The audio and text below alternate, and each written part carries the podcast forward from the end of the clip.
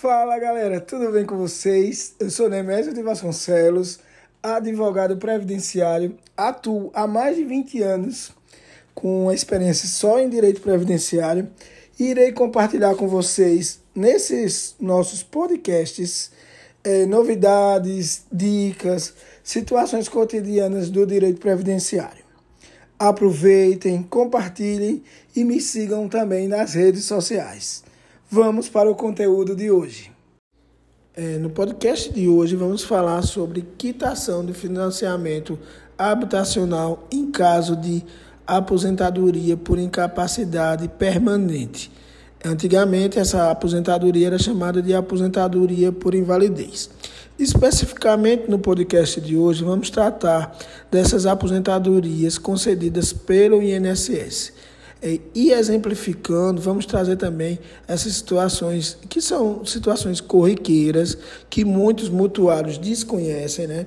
que na maioria não tem conhecimento realmente de que tem direito à quitação da dívida porque contratou no momento é, do financiamento um seguro, que é um seguro muitas vezes obrigatório, no caso de aposentadoria por invalidez, como bem chamamos, ou aposentadoria por incapacidade permanente.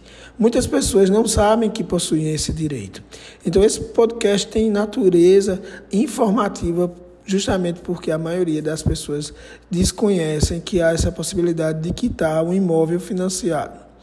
As famílias que têm financiamento de suas casas e apartamentos pela Caixa têm direito à quitação do financiamento caso um dos mutuários venha a ter concedido é, essa aposentadoria por invalidez, que é chamada hoje de aposentadoria por incapacidade permanente.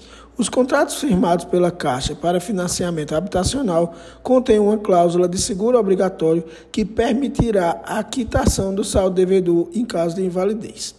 Vamos falar aqui também qual é o procedimento, o que é que o mutuário deve fazer, como, como é que deve proceder no caso dessa aposentadoria ser concedida e onde ele deve fazer esse requerimento junto à Caixa, para que a Caixa analise toda a documentação. É necessário também falar que a Justiça vem entendendo que, uma vez concedida essa aposentadoria junto ao INSS, deve, portanto, ser reconhecido o direito a essa quitação. Nesse caso, deverá o mutuário né, dirigir-se até a Caixa Econômica e levar a carta de concessão da aposentadoria por incapacidade permanente, antigamente chamada de aposentadoria por invalidez, solicitando logo em seguida a quitação do saldo devedor, o termo de quitação da dívida e a liberação da hipoteca. Pode acontecer algumas situações em que a Caixa demore a análise, pode acontecer também que a Caixa negue o requerimento e, essas situações específicas serão é, objeto de demandas judiciais na Justiça Federal, inclusive podendo o segurado requerer também indenização por danos materiais e morais. É, vale ressaltar ainda que para o mutuário que se aposentou, mas não sabia que poderia ter pedido a quitação do, do financiamento, há uma possibilidade de também solicitar a restituição das parcelas do financiamento que foram pagas após a concessão da aposentadoria por invalidez.